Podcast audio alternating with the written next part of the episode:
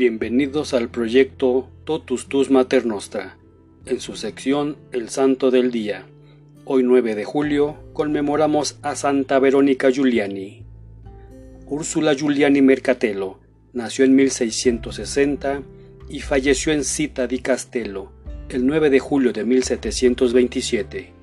Fue una mística italiana que perteneció a la orden de clarisas capuchinas, elevada a los altares de la Iglesia Católica con el nombre de Santa Verónica Giuliani. Nació en Mercatello, ducado de Urbino. Sus padres, Francesco Giuliani y Benedetta Mancini, eran de origen noble.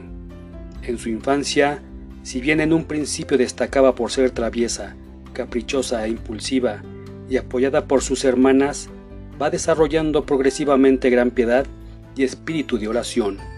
En este contexto, comienza a aparecer sus deseos de ser monja, los cuales se fortalecían a través del tiempo. Su padre se esforzó por hacerla desistir de sus ideas y que contrajera matrimonio, pero tras varias luchas con sus parientes, con fe y oración, Úrsula consiguió ingresar al monasterio. En 1677 fue recibida en el convento de las Clarisas Capuchinas en Cita di Castello, en Umbría, Italia, tomando el nombre de Verónica en recuerdo de la Pasión. Al terminar la ceremonia de recepción, el obispo que presidía le dijo a la abadesa, le encargo especialmente a esta nueva hija a su cuidado, porque algún día será una gran santa. En el noviciado tuvo pruebas espirituales muy intensas y grandes tentaciones de volver al mundo, pero se sometió obedientemente a la voluntad de sus directores espirituales. A su profesión en 1678, desarrolló un gran deseo de padecer en unión con Cristo para la conversión de los pecadores. Después de su profesión, pasó por todos los oficios y cargos del monasterio, desde el más humilde hasta el más honroso, siendo sucesivamente cocinera, despensera, enfermera, tornera, panadera, sacristana, maestra de novicias y finalmente abadesa, cargo que ejerció once años hasta su muerte. En 1693 comenzó una nueva etapa en su vida espiritual cuando tuvo una visión en que Cristo le presentaba un cáliz simbolizando la divina pasión que iba a ser revivida por su alma. Al principio no quiso aceptarlo pero con un gran esfuerzo finalmente accedió. A partir de ese momento, comenzó a experimentar por el resto de su vida un intenso sufrimiento espiritual y posteriormente corporal. A partir de este año, su confesor le ordena registrar por escrito sus experiencias místicas, por lo que inició la redacción de su diario, que consta de 42 volúmenes con unas 22.000 páginas en total. A pesar de su intensa actividad mística, también era una mujer muy activa en el convento. Por 34 años fue maestra de novicias, guiando a las jóvenes con gran prudencia. En 1694 recibió la impresión de la corona de espinas en la cabeza, siendo las heridas visibles y el dolor permanente. El 5 de abril de 1697, Viernes Santo, recibió los estigmas de Cristo en sus manos pies y costado. En julio de ese mismo año, su propia abadesa la denunciaría a la Inquisición. Esto supuso años de humillaciones y pruebas.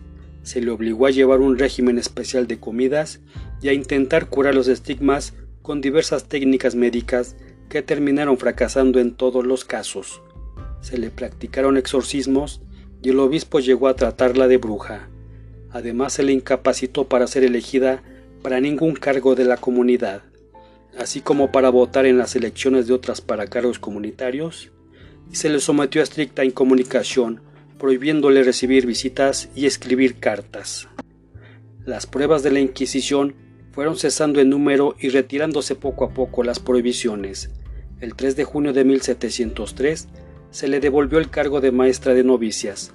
Entre sus nuevas discípulas se encontrará la beata Florida Ceboli, el 7 de marzo de 1716 se le permitiría ser elegida abadesa y así lo hicieron las hermanas el 5 de abril de ese mismo año. Ejerció el cargo hasta su muerte, preocupándose diligentemente las necesidades espirituales y materiales de sus hermanas. En 1727, un ataque de apoplejía la postró en el lecho, falleciendo un mes después de este evento, la mañana del día 9 de julio de 1727, en el convento de Cita di Castello. Sor Verónica había pasado toda su vida en el amoroso costado de Cristo. El corazón de Jesús había sido su celda, su monasterio y su cielo.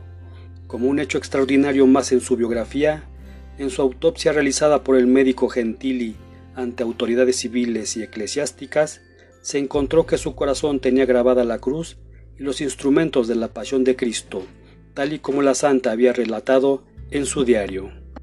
Fue beatificada por Pío VII el 17 de junio de 1804 y canonizada por Gregorio XVI el 26 de mayo de 1839. Desde 1978 hay propuestas para nombrarla doctora de la Iglesia.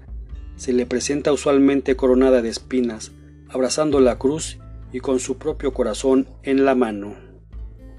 También hoy conmemoramos a Santa Anatolia de Belino, San Audaz de Belino, San Gregorio Graci y 25 compañeros, San Joaquín G. Caisi, San José Joan Saide, San Nicolás Pieck, Nuestra Señora Madre de la Santa Esperanza, Santa María de Leire, Beato Adriano Fortescue, Beato Fidel Chosnaki, Beata Juana Scopelli, Beata María de Jesús Crucificado Petrovic, Beata Paulina del Corazón de Jesús Agonizante.